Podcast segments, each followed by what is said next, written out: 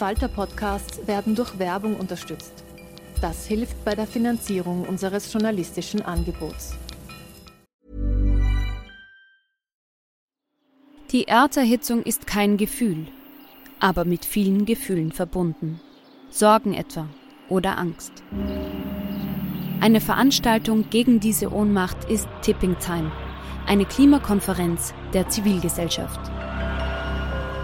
Von 9.5. bis 11.5. findet Tipping Time in Kooperation von Globe Art, Solektiv und Tangente St. Pölten statt und lädt ein zu Diskurs, Diskussionen und Workshops mit namhaften Vortragenden wie Nikolai Schulz und Friederike Otto. Weitere Informationen finden Sie auf www.tangentesanktpölten.at.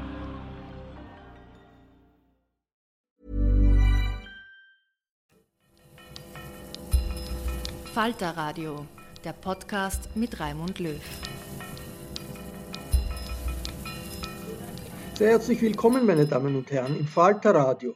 Wien um 1900, das war ein Schmelztiegel von Nationalitäten und ein Ort der Auseinandersetzung politischer Kräfte, die das 20. Jahrhundert prägen sollten.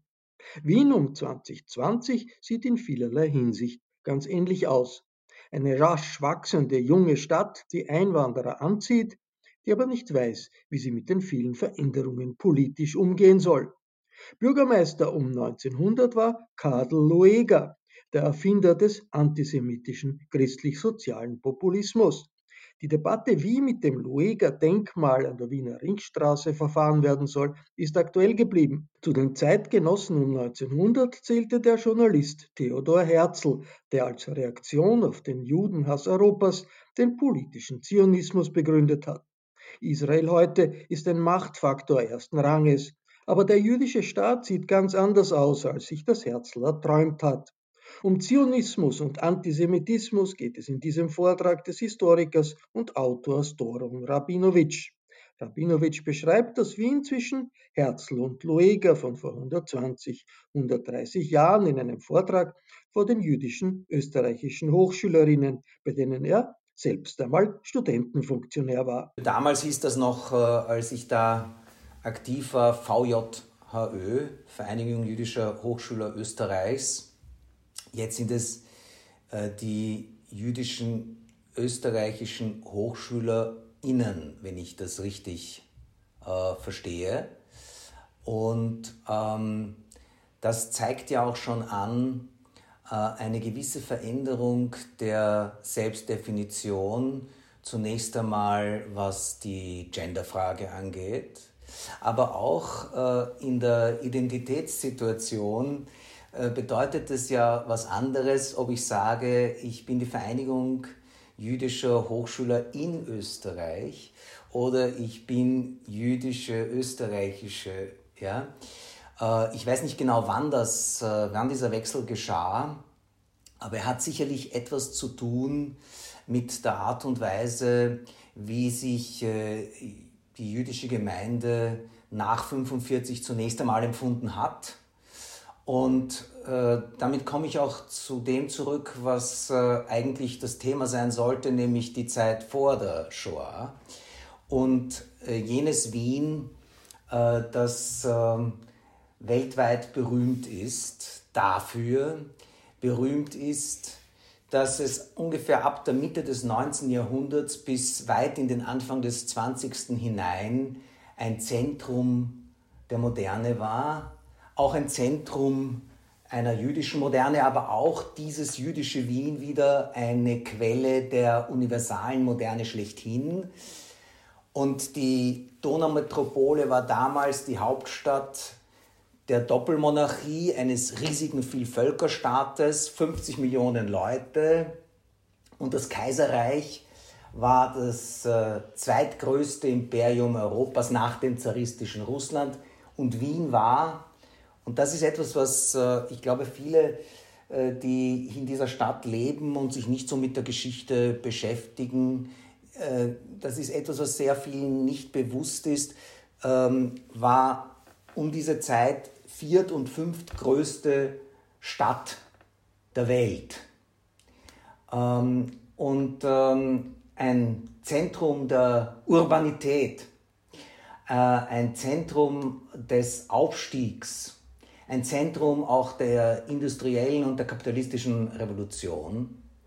Es war auch ein Schmelztiegel, insofern, als dass äh, man ein gelernter Österreicher zu werden hatte. Man hatte sich anzupassen. Es war kein Platz politischer Freiheit. Die bürgerliche Revolution war niedergeschlagen worden in der Mitte des 19. Jahrhunderts. Und es war aber trotzdem das Reich, ein Reich der Multikulturalität und der Vielsprachigkeit und der Gegensätzlichkeit. Und das ist wohl auch einer der Gründe, warum in Wien äh, sich etwas entwickelt hat, äh, was als Wiege der Moderne bezeichnet werden kann, aber auch gleichzeitig als Zentrum der Antimoderne. Äh, ich glaube, dass das Bewusstsein dafür, was Wien bedeutet, außerhalb von Wien größer, was jenes Wien bedeutet hat, außerhalb von Wien größer ist als in Wien selbst. Ähm, und dass das teilweise manchmal auch ein blinder Fleck ist. Insbesondere die Bedeutung der jüdischen Moderne war nicht immer so klar nach 1945 und wurde immer wieder auch verschwiegen. Und ich glaube aber, dieser Mythos des Wien des, der Jahrhundertwende ist ja auch durchaus jetzt seit ein paar Jahrzehnten touristisch aktiv. Man kann eigentlich sagen, Wien wird von diesen Touristen, die daherkommen, besucht, weil es nicht mehr existiert. Es ist dieser Mythos da, weil es war und weil es nicht mehr ist. Es ist dieser Mythos da, weil es etwas Großes war, das gleichzeitig eben zerstört worden ist. Und insofern ist dieses Wien, auf das wir zurückblicken, ein Menetekel, weil es als Zentrum einer Multikulturalität, als Zentrum einer Moderne auch die Möglichkeit ähm, einer, eines Scheiterns und eines Untergangs dieser Moderne in sich trägt, dieser Multikulturalität auch in sich trägt. Aber bleiben wir zuerst einmal bei der Tatsache, dass wer da zurückblickt, sehen kann, es gibt, anders als sehr viele in diesem Land immer wieder einen Glauben machen wollen, es gibt keine Geschichte ohne Vergangenheit. Aber was ist eigentlich das, was passiert ist und was das Besondere war für dieses jüdische Wien, um so zu entstehen, um eine Keimzelle zu sein für eine interessante Entwicklung? Ähm, es gab 1846 in Wien ungefähr, also weniger als 4000 Juden, ungefähr 3700 Juden.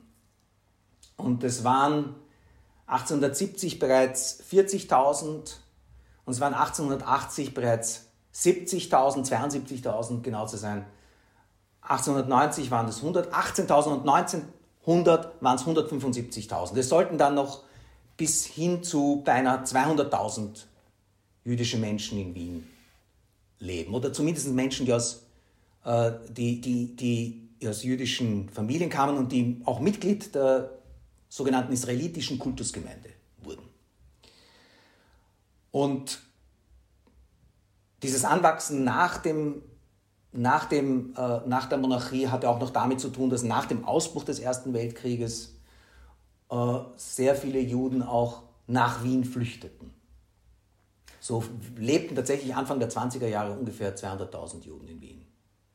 Wenn wir zurückschauen auf die Kultusgemeinde der 30er Jahre, dann war das ein Ort von 440 Vereinen, Fürsorgezentrale versorgte ungefähr 60.000 Personen, es gab 119 karitative Verbände, es gab 24 Schulorganisationen und es waren die verschiedensten äh, Vereine. Es gab eine jüdische Studentenschaft, die in 22 Verbindungen auch schlagend organisiert war. Eins davon nannte sich Verein Studierender Palästinenser. Es gab 82 zionistische Gruppen, elf Sportvereine und es gab Frontkämpfer, die zu den hohen Feiertagen die Synagogen vor antisemitischen Übergriffen schützten und die gab es ja auch. Es gab äh, einen Verein jüdischer Tierfreunde und einen legitimistischen jüdischen Frauenbund. Es gab auch äh, einen Fleischerverein, einen jüdischen. Diese Geschichte der Juden in Wien ist geprägt dadurch, dass sie ja über Jahrhunderte hinweg immer wieder vertrieben worden sind. Erste und zweite Gesira, 1420, 1670 ähm, und aus dem, aus dem Land gejagt, 1620 und 1670 und ähm, dass sie mittelalterliche Kennzeichen tragen mussten, dass sie unter Maria Theresia ähm, hinter dem Vieh im Zolltarif rangierten, ähm, dass äh, die Kaiserin ihre jüdischen Hoffaktoren nicht empfing und dass sie sich hinter einem Paravent versteckt hat, äh, um ihre jüdischen äh, Berater nicht sehen zu müssen als Katholikin. Es gab dann bei ihrem Sohn Josef II. Äh, ein Toleranzedikt, aber das galt eben nur für die tolerierten Juden. Die jüdische Einwohnerzahl war weiterhin beschränkt und sie mussten im Ghetto leben. Und das alles ändert sich erst im Zuge der Revolution und danach. Zwar schlagen dann die monarchistischen Kräfte wieder zurück, nehmen ja Wien ein und gewähren eine nur oktroyierte Verfassung, aber immerhin gibt es ab 1849 eine israelitische Gemeinde. Äh, oder besser gesagt, Franz Josef, der Kaiser, sagt, begrüßt die Leute von der israelitischen Gemeinde 1849 und zwei Jahre später wird diese Gemeinde auch wirklich, diese Kultusgemeinde, gegründet. Dabei ist es von entscheidender Bedeutung, dass es eben keine jüdische Gemeinde wird, sondern dass das eine israelitische Gemeinde ist und dass das Religionsbekenntnis ein mosaisches ist.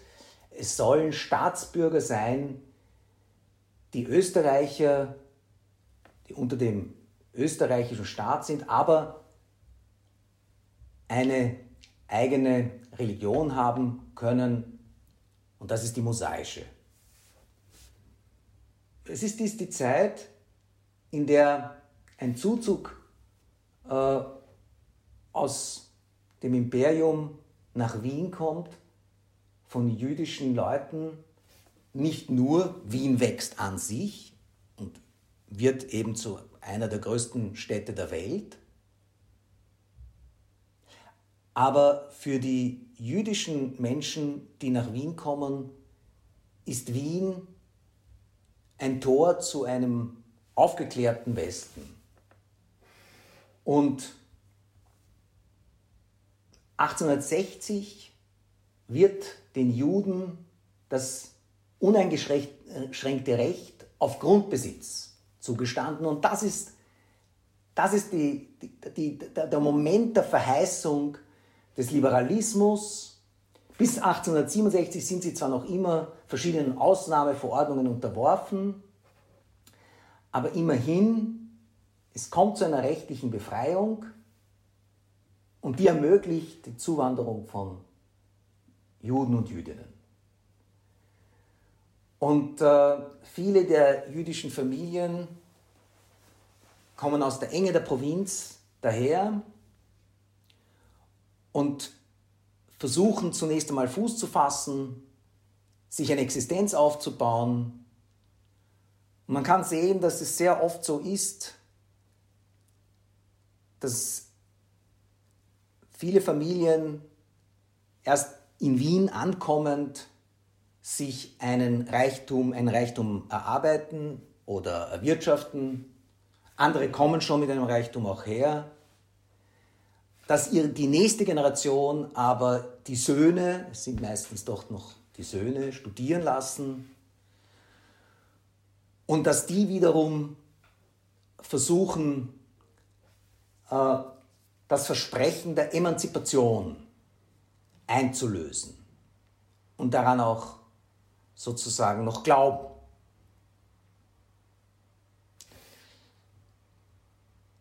als Beispiel Familien, die arm gekommen sind und hier was aufgebaut haben.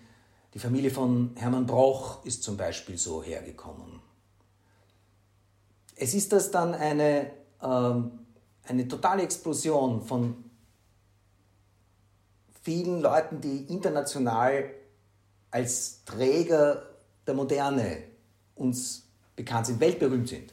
Also die Namen kann ich auswählen, wir kennen sie. Ähm, Sigmund Freud, Viktor Adler,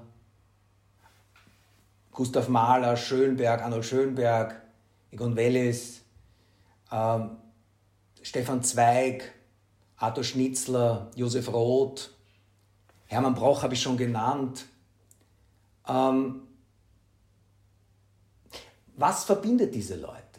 Was ist das Geheimnis dessen, dass sie so eng miteinander einen Platz belebt haben? Ähm, und ich glaube, es gibt eine, einen, einen Grund, warum die Kultur des Wiener de siècle vorwiegend jüdische Namen oder sehr viele jüdische Namen trägt. Und ich denke,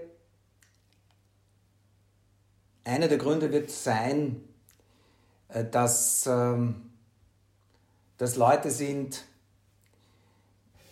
die einen Hintergrund der Vielsprachigkeit haben, der Mobilität haben, die sich im urbanen dann zurechtfinden. Aber ein weiterer Grund ist, dass sie aufbrechen, Neues zu entdecken.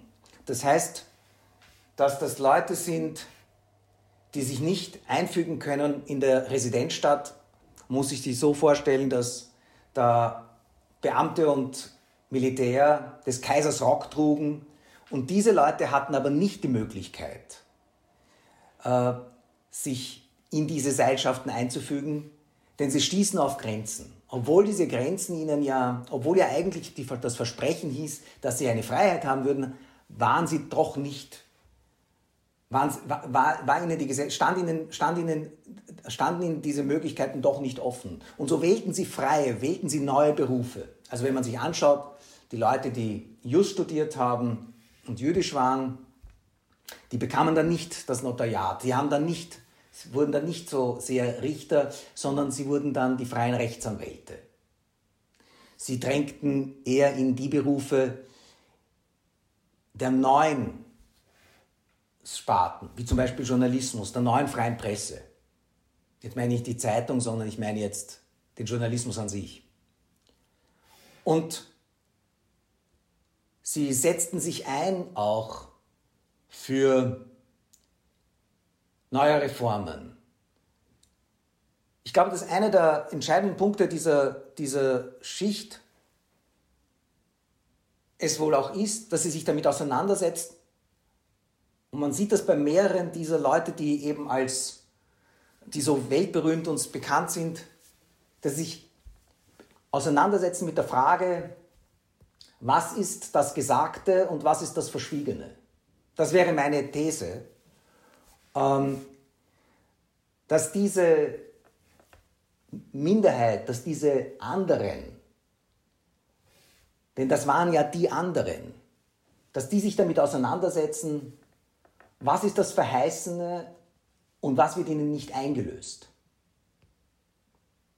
Ich sehe zumindest diese, diese Situation etwa bei Viktor Adler, der die Frage der Emanzipation in das Soziale wendet. Ich sehe diese äh, Auseinandersetzung aber auch auf einem ganz anderen Feld bei Sigmund Freud, der die Frage stellt, was ist das Gesagte und was ist das Verdrängte? Was das Gemeinte? Ich sehe diese Frage aber auch bei Ludwig Wittgenstein, der sich mit der Frage beschäftigt, was steckt hinter der Sprache?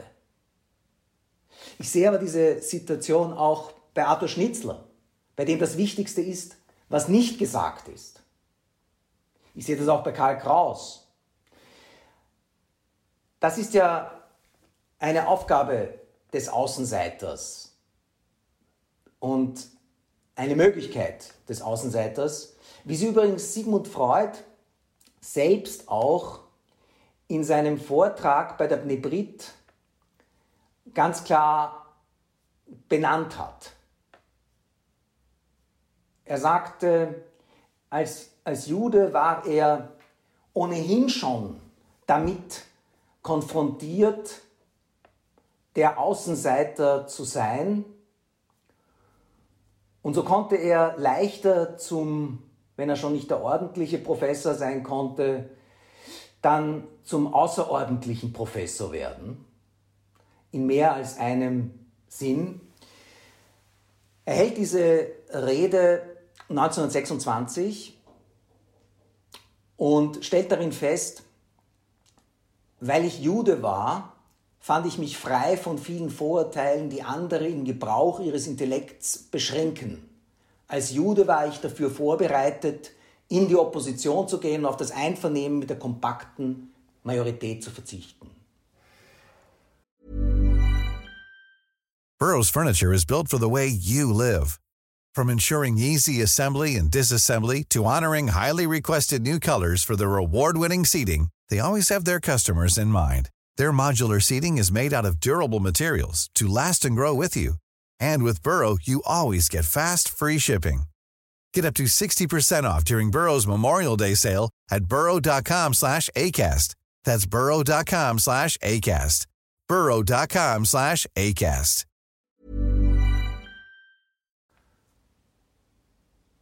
Aber natürlich könnte man die Frage stellen, wieso rede ich über Leute wie zum Beispiel Wittgenstein als Juden? Ich könnte auch andere nennen die sich damit auseinandergesetzt haben, das, was gewesen ist, ironisch zu brechen.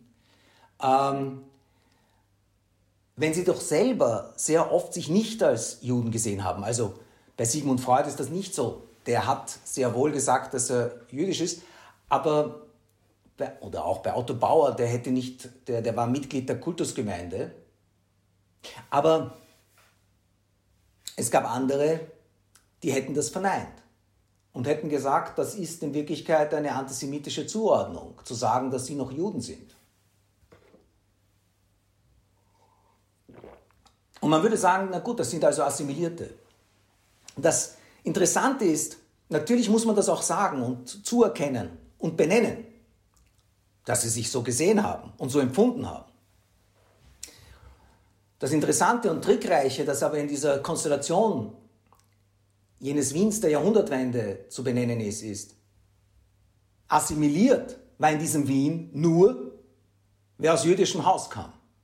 Es gab niemanden anderen, der als assimiliert bezeichnet werden konnte. Wenn einer assimiliert genannt wurde, dann wussten alle, dass sie ihn als Juden ansehen.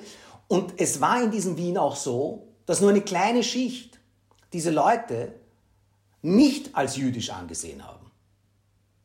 Im Grunde gab es einen Konsens sie sehr wohl als Juden zu empfinden und als den anderen anzusehen. Und ähm, dieses, diese Situation beschäftigt auch jene zwei Leute, über die ich heute ja zu reden versprochen habe. Denn ähm, Wir haben es ja in Wien eben nicht nur mit einer jüdischen Moderne zu tun, sondern, wie ich schon vorher gesagt habe, auch hm, mit, einer, mit einem Ort der Antimoderne. Nun muss man dazu sagen, in Österreich war der Antisemitismus und der Hass auf die Juden nicht etwas, was erst im 19. Jahrhundert aufgekommen ist. Es gibt ihn, weil Österreich ein Land der Gegenreformation ist, ein Land, in dem äh, 1348 schon eine große Judenverfolgung stattfand. Es wurde ein Villacher Erdbeben den Juden zur Last gelegt. Ähm, die Pest ebenfalls damals. Über die Gesira 1420 und die zweite 1670 habe ich auch schon gesprochen. Abraham Santa Clara. Aber in der Mitte des 19. Jahrhunderts passiert ja was anderes. Und es wurde ja vorher schon darüber gesprochen, dass wir auch in der VJÖ politisch aktiv waren, die Auseinandersetzung mit Karl Lueger ist etwas, was ja auch die Jö äh, in den letzten Monaten, im letzten Jahr beschäftigt hat, die Diskussion rund um das Denkmal. Und äh, die Frage, die sich ja da immer gestellt hat, war, okay, das ist ein äh, Bürgermeister von Wien, das wissen wir, weil wir in Wien wohnen, und das ist ein Mann, der sehr vieles Kommunales auch auf die Wege geleitet hat. Aber was hat der eigentlich zu tun mit dem Antisemitismus? Was hat er eigentlich zu tun mit dem Antisemitismus der späteren Zeit, des Nationalsozialismus, der Vernichtung? Und wie soll man umgehen mit der Erinnerung an Karl Oeger und wie soll man umgehen mit dem Denkmal? Die Frage ist nicht neu. 1994 äh, hat der Republikanische Club ähm, dessen, in, in dessen Vorstand ich auch bin und damals auch war, sich damals auch schon beschäftigt mit der Frage des Karl Lueger. Und wir waren damals der Meinung, wenn es zwei Orte gibt in Wien, zwei zentrale Plätze, den Karl Lueger Ring und den Karl Lueger Platz, vielleicht sollte man dann zumindest so eine Art saubere Trennung durchführen. Also der Kommunalpolitiker bekommt einen Platz und der Antisemit bekommt den anderen und den nehmen wir weg. Hm? wenn er schon einen Platz hat, vielleicht genügt es ihm, vielleicht braucht der Antisemit nicht noch einen zweiten. Das hatte damals, diese Argumentation hatte damals keinen großen Erfolg, aber wir stellten die Frage, wer hat eigentlich Platz in dieser Stadt und warum hat eigentlich Karl Loeger äh, dieses Denkmal? Es gab dann Jahre später übrigens auch einen, einen, eine Ausschreibung, was werden sollte aus dem Denkmal. Und ich saß damals in der Jury. Äh, in der Akademie, in, in, der, in, der, in der angewandten äh, und wir prämierten dann einen, einen, einen Vorschlag, das Denkmal nicht wegzubringen, sondern schräg zu stellen, sodass es dann, indem es schräg gestellt ist, klar wird, irgendwas ist da nicht ganz im Lot. Also der Vorschlag wurde zwar nie aufgegriffen, wir haben dann noch überlegt, wie wir das präsentieren sollen. Ich hatte da einen Vorschlag, dass wir vielleicht eine schiefe, ein, ein, ein, eine schiefe, ein schiefes Plateau, einen schiefen Plateau aufbauen. Jeder kann hin, sich hinstellen und schauen, wie, wie das Denkmal schief ausschauen würde. Aber was eigentlich ist es, was diesen Lueger auszeichnet? Und was war es wirklich, was ihn so besonders macht? Nun gut, man kann es kurz und bündig sagen, Antisemitismus hatte sich in der zweiten Hälfte des 19. Jahrhunderts in den bürgerlichen Fraktionen als Konsens durchgesetzt. Sie wollten antisemitische Fraktionen sein. Es gab auch Antisemitismus in der Sozialdemokratie, aber sowohl die christlich-sozialen als auch die deutschnationalen wollten als Antisemiten bezeichnet sein. Und bei Georg Verschönerer, dem Deutschnationalen, war es ganz klar, er wollte das zu einer arischen, zu einer rassischen Frage machen.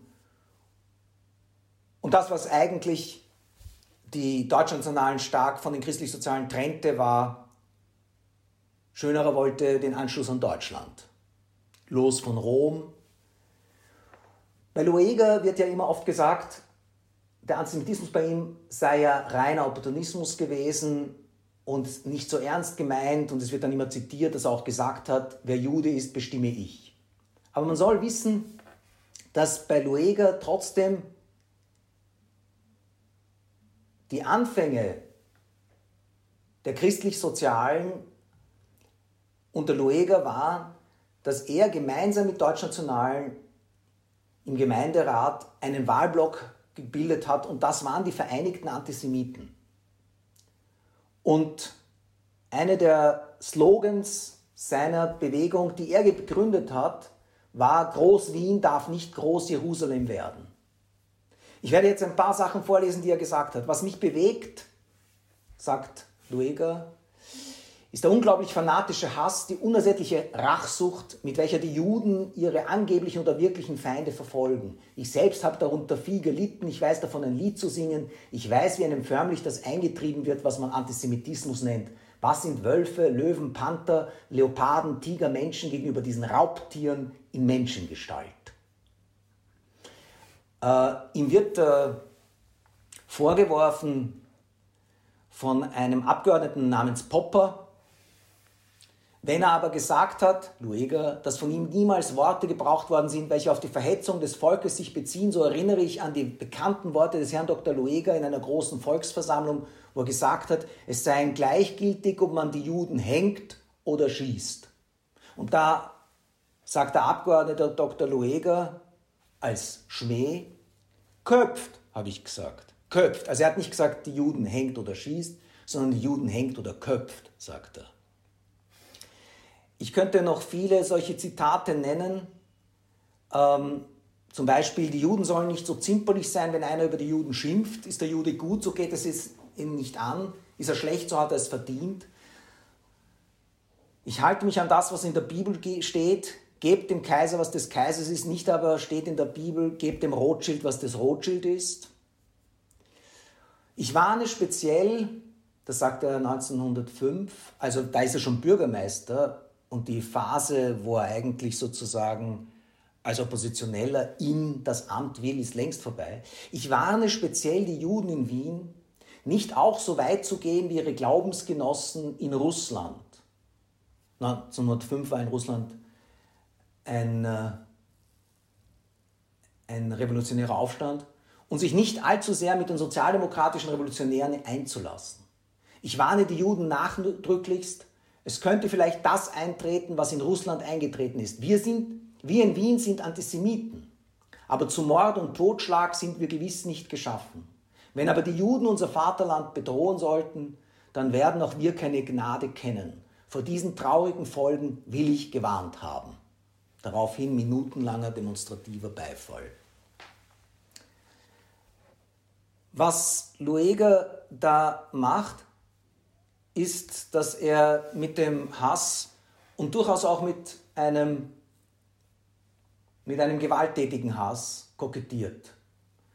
Und äh, er ist äh, deswegen auch ein Vorbild für Adolf Hitler gewesen, der da in Mein Kampf ja auch geschrieben hat, und langsam wuchs die gerechte Beurteilung zur unverhohlenen Bewunderung. Heute sehe ich in dem Manne mehr noch als früher den gewaltigsten deutschen Bürgermeister aller Zeiten. Wer war dieser Karl Lueger? Karl Lueger, 1844 geboren, war Sohn eines einfachen Mannes, der Schulwart in Theresianum gewesen war, dann Saaldiener im Polytechnikum und er war ein Musterschüler schon in der Volksschule und dadurch hat der ehemalige Schulwart im Theresianum es geschafft, seinen Sohn ins Theresianum zu bringen. Und da konnte er studieren nachher, wurde Jurist, nicht aber um es zu bleiben. Und er, es zog ihn in die Politik. Er war zuerst bei den Liberalen, sehr bald aber dort schon ein Populist. Zunächst zusammen mit einem jüdischen Arzt, Ignaz Mandl, und dann wendet er sich hin zu jenen, die in diesem Wien des 19. Jahrhunderts unter der Modernisierung am meisten leiden. Und das sind Leute des unteren, mittleren Handwerks, die jetzt von neuen Geschäftsmethoden überrollt werden. Es gibt neue Kaufhäuser, es gibt Gemischtwarenhandel, es gibt das Verlagssystem. Das Verlagssystem bedeutet, dass man Sachen produziert, teilweise zu Hause produziert, nicht in der Werkstatt, wie es einmal gewesen ist, und dass die Leute nur Teile der Produktion überhaupt überblicken. Und, von, und zum Beispiel, wenn man ein Schuster früher war, dann werden jetzt nur noch die Sohlen von den einen gemacht und von dem anderen die Schuhriemen und kaum einer weiß, wie er sozusagen einen Schuh zusammenstellt. Diese Leute, die die alte Form der Produktion haben, die sagen, es ist das Neue, es ist das Moderne, es ist das Emanzipierte, das sie nicht wollen und sie verbinden das alles mit dem Juden. Der Antisemitismus an sich verbindet sozusagen mit dem Juden alles, was er hasst. Und diese, diese Bewegung greift Karl Lueger auf. Er wendet sozusagen die soziale Auseinandersetzung äh, in den Antisemitismus. Und ähm, insofern kann man sagen, dass Karl Lueger, der damals zugleich auch durchaus wirklich ein ähm,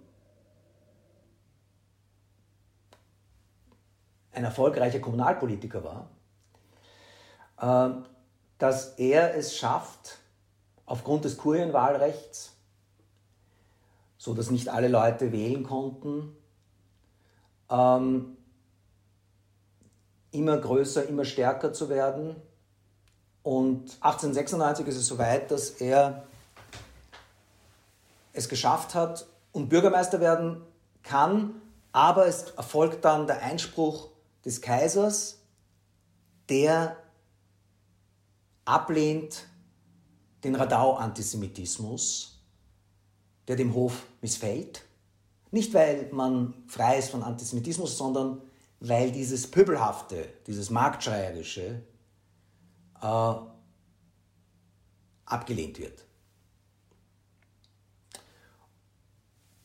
Und wenn man jetzt die Frage stellt, was hat Karl Lueger in dieser Zeit ähm, ausgezeichnet, dann ist der Kern dessen, was er vorbringt, der Kern, der Kit, ist sein Antisemitismus. Es gab in letzter Zeit eine Diskussion nicht nur über Karl Lueger, sondern es gibt ja in Österreich immer dieses, äh, diese merkwürdige Spiel, dass wenn die eine Partei gegen die eine Person vorgeht, dann muss die andere Partei unbedingt auch jemanden finden, den man angreifen kann. Und als Karl Lueger kritisiert worden ist, wurde von der ÖVP-Seite Karl Renner angegriffen, weil er auch antisemitische Äußerungen von sich gegeben hat. Und tatsächlich kann man bei Karl Renner einige Äußerungen finden, die durchaus problematisch sind. Teilweise sind diese Äußerungen auch aus dem Kontext gerissen, aber immerhin, es gibt einige Bezugpunkte zu Klischees. Man muss wissen, dass der Teil des Rings Karl-Lueger-Ring, der umbenannt worden ist, der Universitätsring, früher, bevor Karl-Lueger-Ring genannt worden ist, Franzensring hieß. Und der Franzensring war nicht nur der Karl-Lueger-Ring, sondern auch der Karl-Renner-Ring. Und so war also die Idee wohl auch im Hinterkopf von manchen, äh, dass wenn der Karl-Lueger-Ring umbenannt wird, dass da auch der Karl-Renner-Ring eigentlich umbenannt werden sollte. Aber der Unterschied ist groß. Der Unterschied ist nämlich, und übrigens wird das auch schon von Karl Renner selbst ins Treffen geführt, bei Karl Lueger ist das, der Kampf gegen die Juden die Obsession der Bewegung. Das ist das Kernstück. Ganz anders als bei der Sozialdemokratie. Bei der Sozialdemokratie gab es durchaus auch antisemitische Zungenschläge, aber im Gesamten war es die Sozialdemokratie, von, die von den Christlich-Sozialen als vollkommen verjudet bezeichnet worden ist. Und das, was das wienerische Ambiente ausgemacht hat, das gesagt hat, dass alles, wogegen man ist, verjudet ist, dass die Presse verjudet ist, dass die Kunst verjudet ist, dass die Universität verjudet ist, das wurde propagiert durch diese Tradition, die Karl Loeger begründet hat. Und so führt durchaus eine Traditionslinie von diesem Populismus hin zu dem, was die Bilder von 1938 in Wien ausmachen. Ich würde es so sagen, es ist nicht so, dass der luegische Antisemitismus notwendigerweise zum Antisemitismus des Jahres 1938 führt. Aber der Antisemitismus von 1938 ist undenkbar ohne den Antisemitismus von 1890 bis 1910 und der Bewegung unter Karl Lueger, dieser Propagierung. Karl Lueger, weit über Wien bekannt für die Tatsache, dass er der erste moderne rassistische Populist ist. Und wenn man jemanden fragt in London oder New York oder wenn man jemanden fragt, der sich mit Geschichte auseinandersetzt, wofür ist Karl Lueger bekannt, dann kommt dort nicht die zweite Hochquellwasserleitung. Dann kommt dort nicht die Wiener Stadtwerke. Dann kommt nicht dort, dass er das Tröpfelbad äh, mit initiiert hat oder initiiert hat. Die Elektrizität und Gaswerke.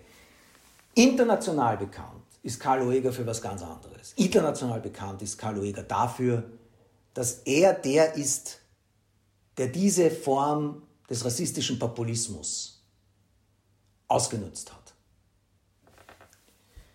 Innerhalb des jüdischen Wiens ist dieses Aufkommen des Antisemitismus und dieses Scheitern des Liberalismus offenkundig Wobei ich sagen muss, das Scheitern des Liberalismus beginnt schon früher und ist auch ein Grund dafür, dass der Karl Lueger an Kraft gewinnt. Der Aufschwung, den Wien erlebt, scheitert im Börsenkrach von 1873. Das ist der Aufschwung dann der Gegenbewegung und letztlich auch der christlich-sozialen. Aber die jüdische Bewegung reagiert darauf, oder die, jüdischen, die, Politik, die jüdische Politik reagiert darauf in verschiedener Art und Weise. Einerseits in der Art und Weise, dass man sagt, man geht gegen die antisemitische Verleumdung vor Gericht. Das zum Beispiel tat der Rabbi Josef Bloch, der gegen Rohling, einen antisemitischen Propagandisten äh, zu Felde zog und auch sehr erfolgreich damit zu Felde zog, aber nicht mit einem durchschlagenden Erfolg insofern, als dass er diesen Antisemitismus dann etwa aus der Welt geschafft. Ähm, der Antisemitismus wird zu einem Moment, wo innerhalb der jüdischen Politik die Union österreichischer Juden beschließt dagegen, mit Aufklärung und vor Gericht zu Felde zu ziehen. Und ganz anders reagiert darauf jene zweite Person, auf die ich heute eingehen möchte, und das ist Theodor Herzl. Auch bei Theodor Herzl übrigens ist es sehr interessant zu sehen, wie er erinnert wird. Und es wurde vorher von Lara erwähnt, äh, mein, also das Buch, das ich gemeinsam mit Nathan Snyder gemacht habe, Herzl Reloaded. Eigentlich müsste ich sagen, gemeinsam mit Nathan Snyder und Theodor Herzl. Denn der Ausgangspunkt des Buches ist, Theodor Herzl schreibt mir ein Mail und ich schreibe dem Nathan, hey Nathan, was ganz Merkwürdiges passiert. Äh, Herzl hat mir geschrieben, es ist anscheinend wirklich der alte Herzl, was soll ich tun? Und er sagt, dann schreibe ihm zurück, ist ja ein Wahnsinn. Und wir konfrontieren die Leser und uns mit den Texten und diskutieren mit Theodor Herzl. Und zwar über die heutige Situation in Israel. Das ist deswegen so interessant, weil wenn man heute nämlich in Israel äh, israelischen Studenten und Studentinnen Theodor Herzl vorliest, dann kann man sagen, dass sie sehr erstaunt sind über die Texte, die Theodor Herzl geschrieben hat. Theodor Herzl schrieb nämlich interessanterweise überhaupt keine Hetzschriften, sondern was er geschrieben hat, war ganz im Gegenteil, er fantasierte von einem Judenstaat, der säkular sei. Vom Heiligen Land wird man wenig bei ihm finden, schon, aber nicht nicht so aufgeladen, wie es manche Fraktionen oder gar nicht einmal so manche Fraktionen in Israel heute tun. Und ich, am besten ist es vielleicht, wenn ich was vorlese von ihm. Werden wir also am Ende eine Theokratie haben? fragt Theodor Herzl. Nein, der Glaube hält uns zusammen, die Wissenschaft macht uns frei. Wir werden daher theokratische Velleitäten unserer Geistlichen gar nicht aufkommen lassen. Wir werden sie in ihren Tempeln festzuhalten wissen, wie wir unser Berufsheer in den Kasernen festhalten werden. Heer und Klerus sollen so hoch geehrt werden, wie es ihren schönen Funktionen erfordern und verdienen. In den Staat, der sie auszeichnet, haben sie nichts dreinzureden, denn sie werden äußere und innere Schwierigkeiten heraufbeschwören. Jeder ist in seinem Bekenntnis oder in seinem Unglauben so frei und unbeschränkt wie in seiner Nationalität. Und fügt es sich, dass auch Andersgläubige, Andersnationale unter uns wohnen, so werden wir ihnen einen ehrenvollen Schutz und die Rechtsgleichheit gewähren.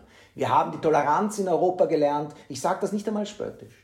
Den jetzigen Antisemitismus kann man nur an vereinzelten Orten für die alte religiöse Intoleranz halten. Zumeist ist er bei den Kulturvölkern eine Bewegung, mit der sie ein Gespenst ihrer eigenen Vergangenheit abwehren möchten. Also, ähm, wenn man das liest, merkt man, dass das jemand ist, der wirklich an einen liberalen, säkularen Staat glaubt, so wie er ihn sehen möchte in Wien.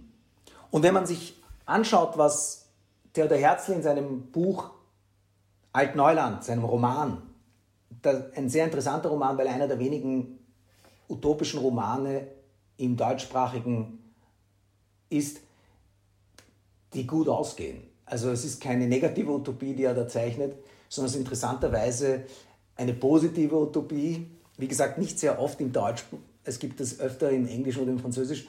Und, und diese Utopie, da, kommt, da kommen auch Gestalten vor wie der Karl Lueger. Also es gibt auch im Judenstaat einen Karl Lueger sozusagen, einen jüdischen, aber der bleibt in der Minderheit und ist nicht wichtig. Ähm,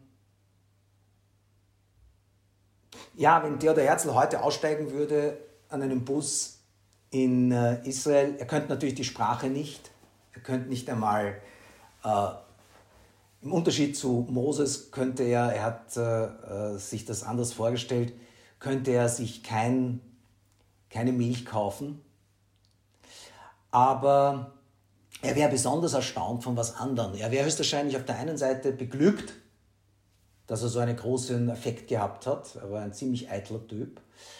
Ähm, aber er wäre gleichzeitig erstaunt, dass das ein Staat ist, der so jüdisch sein will, wie er es ist. Denn der Grundgedanke von Herzl war ja eigentlich, dass die Juden einen Staat haben sollen, damit sie so sein können wie alle anderen Völker. Und das äh, hätte ihn doch beschäftigt, dass das anders geworden ist. Sein, einer seiner grundfrühen Gedanken war, ich sollte vielleicht über ihn erzählen, äh, zunächst einmal noch, Theodor Herzl ist äh, als 1860 geboren. Er, war, er kam aus Ungarn nach Wien und war in äh, einer deutschen Studentenschaft, Albia, ist äh, dann aus dieser schlagenden Verbindung ausgetreten, weil er den Antisemitismus dort nicht akzeptiert hat. Und also er ist ausgetreten, wurde nicht geschasst, sondern er ist selbst ausgetreten deswegen, hat Jus studiert, wie Karl Lueger, und hat dann ab 1885 dann äh, beschlossen, nicht mehr als Anwalt arbeiten zu wollen, sondern als Dramatiker und Feuilletonist. Er war ein Freund von Schnitzler, hat, auf der, hat, hat äh, äh am Burgtheater auch Stücke äh, präsentieren können, eines der Stücke wird auch bei Sigmund Freud im Traumbuch erwähnt. Er lebte übrigens auch in der Berggasse, unweit von Sigmund Freud. Und er erlebte 1895 den Triumph von Karl Lueger, schrieb 1896 den Judenstaat, Er erlebte auch 1895 die Dreyfus-Affäre in Paris. Aber es ist nicht nur die Dreyfus-Affäre. Die Dreyfus-Affäre war mehr oder weniger die Bestätigung dessen, was er schon in Wien, was er schon in der Albe erlebt hatte, nämlich das Scheitern seiner Emanzipationshoffnungen. Einer, der geglaubt hatte, im, im Deutschen sich wiederzufinden, musste erkennen, die Juden werden weiterhin gehasst. Sie können tun, was sie wollen. Und 1896, habe ich ja gesagt, schreibt er den Judenstaat als Programmschrift. 1897 findet der erste Kongress in Basel statt. Es ist sehr interessant. Es ist ein Trommelfeuer an ähm, Aktivitäten, die Theodor Herzl da setzt. Er ist als Jurist der Überzeugung, dass das, was er Judennot nennt, den Antisemitismus, dass er das nur überwinden kann, dass die Juden das nur überwinden können in einer Staatenwelt, wenn sie selbst einen Staat haben. Der Gedanke ist, dass wenn die Juden keinen Staat haben, keine Souveränität haben, sie nicht einmal Feinde sein können, sondern nur Opfer, nur Ausgegrenzte, nur Objekte. Und erst wenn man Feind sein kann, kann man auch Frieden schließen. Erst wenn man Feind sein kann, wenn man als Staat souverän sein kann, kann man sozusagen auch zu einem Modus vivendi finden. Er ist dabei nicht religiös. Er schlägt zum Beispiel nicht aus das Angebot der Engländer, statt Palästina zunächst als Judenstaat einen, ein Territorium in Uganda zu bekommen. Dafür wird er vom Zionistischen Kongress abgelehnt, sehr angefeindet. Er hat es nicht sehr mit dem Völkischen. Er ist ein er ist stark beeinflusst von Dramatischen. Er selbst sagt, das Ganze, wie er auftritt, ist sehr viel auch Drama. Und er sagt, zum Beispiel, wie er den Kongress in Basel macht, sagt er, alle, die da ankommen, müssen sich unbedingt einkleiden in Basel mit Frack. Denn er möchte, dass die Leute, die aus dem teilweise Osten kommen, aus dem Osten Europas kommen, aus, aus Städteln, dass die etwas hergeben, wenn sie dann auf dem Kongress stehen. Herzl ist jemand, der Inszenierungen liebt und es ist ihm sehr wichtig, die Macht der Bilder. Eine der Geschichten ist, dass er äh, den Kaiser Wilhelm trifft in Jerusalem, das heißt eigentlich, er hat eine Audienz beim Kaiser und da wird ein Foto davon gemacht und äh, das Foto macht, glaube ich, Wolfson und das geht schief. Das Foto geht schief also das, das Foto wird nichts. Worauf der, der Herzl ein Foto von Kaiser Wilhelm nimmt und sich noch einmal fotografieren lässt und eine Fotomontage macht. Also, was Theodor Herzl immer versucht ist, mit einer gewissen Form, man könnte durchaus sagen, mit einer gewissen Form auch von Hochstapelei und Chutzpe ähm, und mit einem Pragmatismus in Bezug auf politische Verhältnisse eine nationale Bewegung und eine Zukunft für einen Staat aufzubauen. Das, was er machte, wird heute gerne als Kolonialismus bezeichnet. Aber man muss Folgendes sich vor Augen halten. Nichts an dem, was Herzl dachte, ging da hinaus, ein Land auszubeuten für ein Mutterland oder eine Bevölkerung zu versklaven, einen Genozid durchzuführen, nichts, was wir im Kongo sehen, in Südafrika sehen oder in den USA. Was hier passiert, ist etwas, was Isaac Deutscher, der Denker Isaac Deutscher, sehr schön bezeichnet hat. Er hat gesagt, das Problem, das man im Nahen Osten sieht, ist, einer springt aus einem Haus, das brennt und fällt einem anderen dabei in den Rücken. Und der, der unten steht, sieht den von oben als einen, der ihn angreift. Aber es ist ein großer Unterschied, ob man jemanden auf jemanden runterspringt, weil man ihn das Genick brechen möchte oder weil man aus dem Feuer entkommen will. Ähm, dennoch ist es klar, dass er auch ein Kind seiner Zeit war, denn den Gedanken, einen solchen Judenstaat irgendwo in Europa zu machen, dieser Gedanke wäre unmöglich gewesen.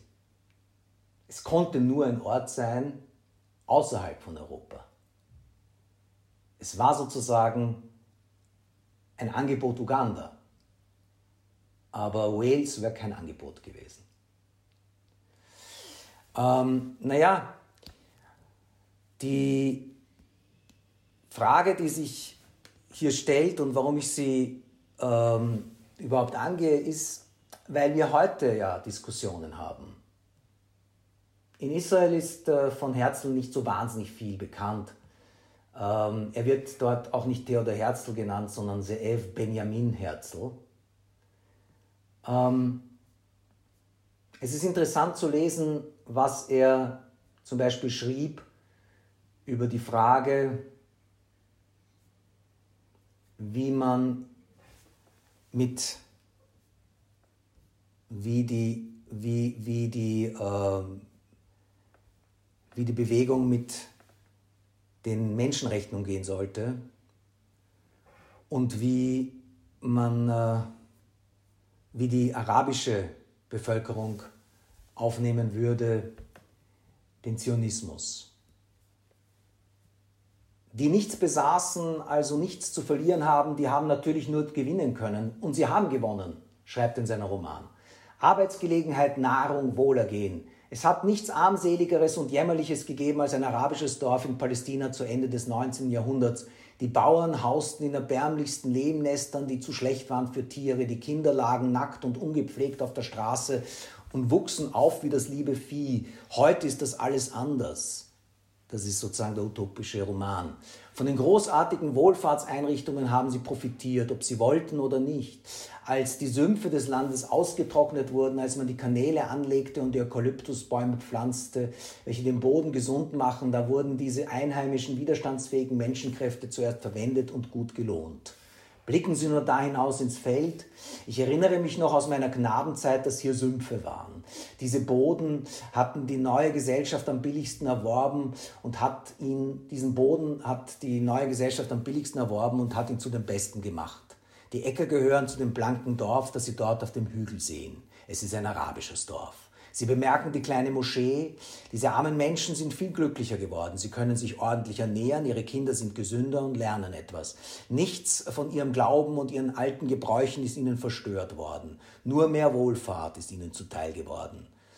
Würden Sie den als einen Räuber betrachten, der Ihnen nichts nimmt, sondern etwas bringt? Es ist ein sehr naiver und utopischer und positiv so ein optimistischer Blick gewesen, den Theodor Herzl hier warf. Ähm, und es ist ein interessanter Roman, das kann ich auch sagen und ihn zum Lesen empfehlen. Aber in der Diskussion, wie wir Carlo Eger sehen sollen und wie wir Theodor Herzl sehen sollen, ist es mir wichtig zu sagen, dass das hier zwei antithetische Positionen sind, die nicht miteinander verwechselt werden sollten. Es ist nicht so, wie es manchmal gesagt worden ist, dass äh, jene, die die Juden vertreiben wollten, in den Orient und sie Semiten nannten, dass die irgendwie verwechselt werden sollten mit jenen, die meinten, dass einen Stab für die Juden zu begründen die Lösung wäre. Das war der Autor und Historiker Doron Rabinowitsch bei einer Online-Veranstaltung der jüdischen österreichischen Hochschülerinnen vom 11.02.2021. Ich bedanke mich sehr herzlich bei den Veranstaltern, dass sie diesen Vortrag für uns aufgezeichnet haben. Ich verabschiede mich von allen, die uns auf UKW zuhören, im Freirad Tirol und auf Radio Agora in Kärnten. Zeitgeschichte hat einen fixen Platz im Falter jede Woche. Um gut informiert zu bleiben, sollte man keine Ausgabe verpassen. Daher der Hinweis, ein Abonnement des Falter kann man ganz einfach im Internet bestellen über die Adresse abo.falter.at. Auch diesen Podcast kann man übrigens abonnieren. Das kostet gar nichts. Wie man ein Podcast-Abo bestellt auf Ihrer Plattform, das erfahren Sie beim Podcast-Link auf der Homepage des Falter. Ursula Winterauer hat die Signation gestaltet. Anna Goldenberg betreut die Technik. Ich verabschiede mich bis zur nächsten Folge. Sie hörten das Falterradio, den Podcast mit Raimund Löw.